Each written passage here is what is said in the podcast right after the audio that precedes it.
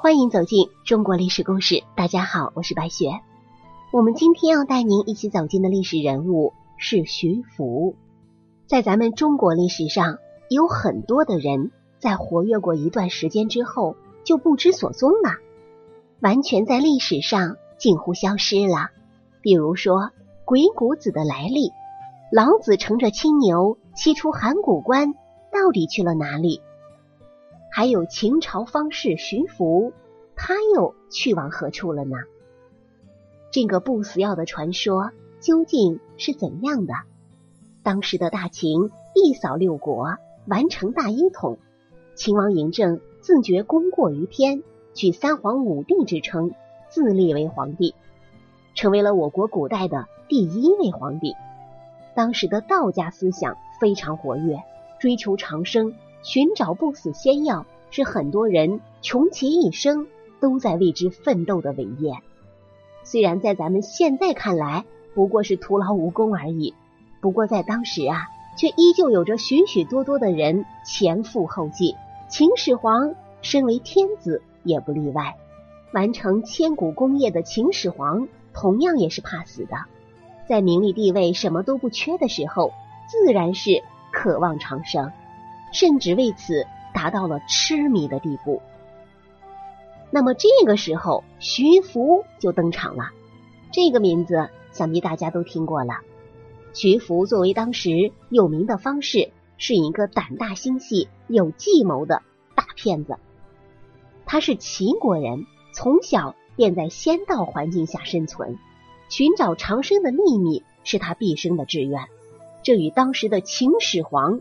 不谋而合，于是徐福主动上书给秦始皇，说自己打探到了神仙的所在之地，主动请求出海为秦始皇寻求不死仙药。那么第一次出海就成型了，徐福铩羽而归，并且撒下了一个弥天大谎。徐福是这样说的：自己已然找到仙岛了，不死药就在岛上。只是海中有巨兽拦截，需要强兵进怒，外加童男童女作为祭品献给仙人。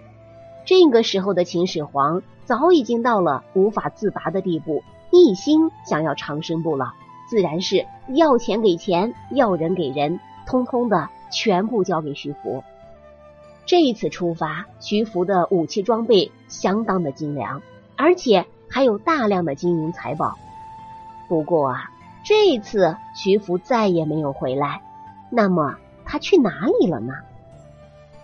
在上个世纪五十年代，香港学者魏品生的著作《徐福驻日本建国考》提出了徐福与神武天皇的十大相似之处，认为徐福就是日本的神武天皇。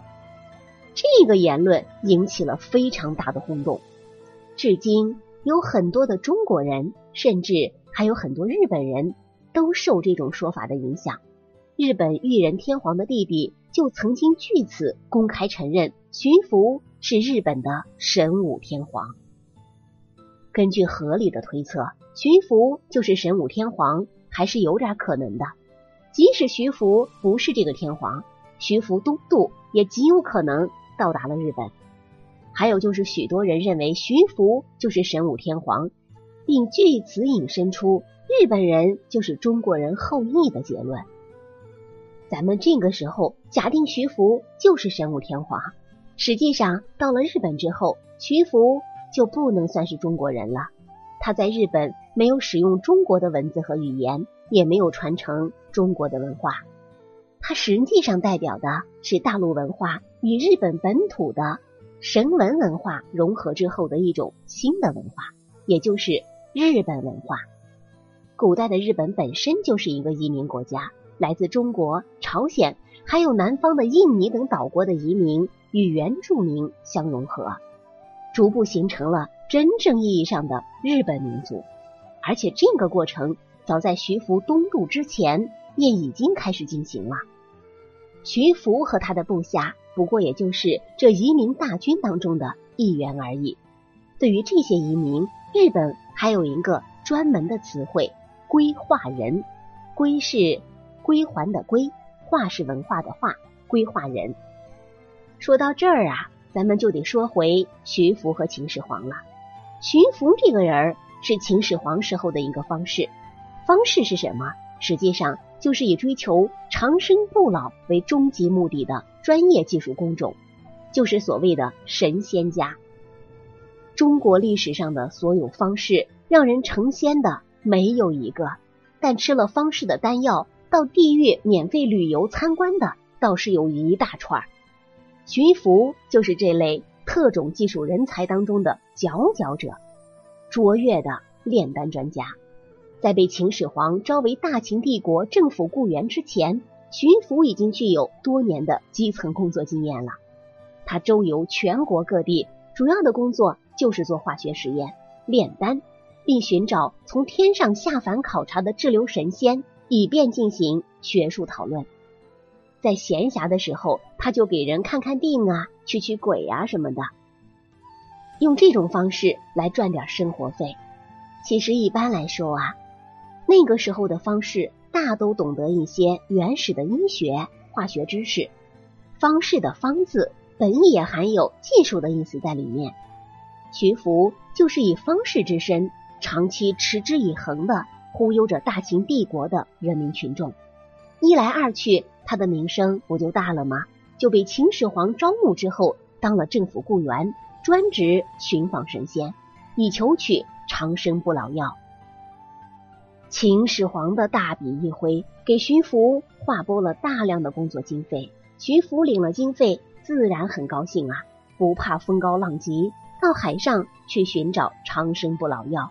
这一去就是好几年呐。秦始皇信奉的还不是专一投资，而是分散投资的理念。他从来不会把鸡蛋全放在一个篮子里。像徐福那样的求药专项工作组，同时间。组建了十几个，但是工作组虽多，却都不管用。好几年过去了，花费了大量的钱财，却没有一个人、一个工作组能够找到神仙药。秦始皇生气了，他生气后果很严重啊，那可是要掉脑袋的，甚至掉脑袋都是轻的，严重一点的直接活埋车裂，搞不好就株连九族了。于是。很多的工作组组长被直接送到地府跟阎王爷去喝茶了，因此有的工作组组长就害怕了，干脆贪污了工作经费跑路了。于是秦始皇就更生气了。这个时候，徐福回来汇报工作了，主要原因应该是工作经费用完了，希望追加预算。应该说啊，徐福这个时候回来还是有一定风险的。秦始皇的心情。很是郁闷，一旦不高兴，直接把徐福干掉也是有可能的，搞不好就车裂了。但是徐福义无反顾的回来了，应该说他还是有准备的，至少说他还是有把握的。他是来要人、要钱、要装备来了。于是徐福再次获得了巨额的工作经费，征召了三千童男童女和百工，还有千余精锐、配备强弓劲弩的甲士随行。携带各种农作物的种子以及其他的物资，共计六千余人，组成了庞大的蓬莱仙山考察团，浩浩荡荡的出海考察求药去了。徐福这个人呢，很贪婪，可是他也很聪明，很有胆识，深会富贵险中求的道理，在谋取巨大利益的同时，也为自己的后路做了精心部署。不愧为方士当中的战斗机呀！徐福很可能早就明白了，寻仙访药的事儿基本上就是空谈，忽悠秦始皇的工作不可能一直做下去，秦始皇也不会愿意永远做方士的自动提款机，一个不留神儿把他惹恼了，说不定小命就没了。之前那些掉脑袋的同行就是活生生的例子，这个事儿。可是要适可而止的。咱们现在再说，徐福到达日本之后，日本的岛国已经有很多部落民族了。徐福一行毕竟不是军队，人数相较日本当时的土著还是少得可怜，所以徐福一行即便是到达日本，也不可能用秦军扫灭六国的方式，只能通过和睦共处贬低教化的方式渐渐的改变。在极其落后的古代，即使是文明程度高的人群到文明程度低的地区，最后也往往是文化低的人们在学习了先进的技术同时，也在社会习俗以及语言文化方面同化了移入者。那么，他到底是不是神武天皇呢？我想这个问题啊，应该是很多人都特别想知道的。日本近代考古学者根据古墓发掘出来的文物，复原了神武天皇所处年代日本真实的模样。所用的器物衣装，竟然都是中国南北朝时期的类型。这一下子可算是揭开了日本神话历史的老底。看来，日本第一代神武天皇充其量不过是中国魏晋南北朝时期的一个日本部落的大酋长。如此看来，秦朝的徐福也不可能是日本第一代天皇了。不过，徐福倒可能是他的祖先。日本最早的史书《古世纪》就讲述了日本的创世始祖伊藏诺尊和伊藏丹尊。这个伊藏诺尊就是男神，而伊藏丹尊是女神。说啊，这个男神和女神是乘坐着翼鸟船从天国降临日本的。什么叫做翼鸟船啊？翼鸟船又是个什么船呢？就是船首高耸着一个翼鸟头像的大海船，而翼鸟就是中国神话里著名的玄鸟。这个神话无疑透露出一个历史事实：这个创世神话呀，往往对应的也是真实的历史。这个历史事实就是，日本文化的开创者是乘坐大海船从海外来的。一对男女，翼鸟船在神文时代的原始日本是根本不可能造得出来的。倒是中国先秦时代的沿海，尤其是山东沿海地区，大量存在并屡有出土。比神武天皇早五百年的徐福，很可能就是这个乘坐着翼鸟船、带着童男童女从天国大秦而来的神。一九七五年。历史学者魏挺生以大量的考据资料，写出了一本轰动一时的作品《徐福日本建国考》。日本裕仁天皇的三弟三立宫亲王拜读之后说：“徐福当之无愧是日本的国父。”咱们听完今天这期节目啊，得出两个结论：起码其一，秦始皇没有得到长生不老药，反正这个徐福第二次出去之后就再也没有归来。那么其二呢，就是这个徐福根本不是日本的神武天皇，但是他和日本应该还是有关系的。好了，朋友们，其他的谜团，如果您有什么想法，可以留言给我们。咱们本期的故事就到这里结束了，感谢您的收听。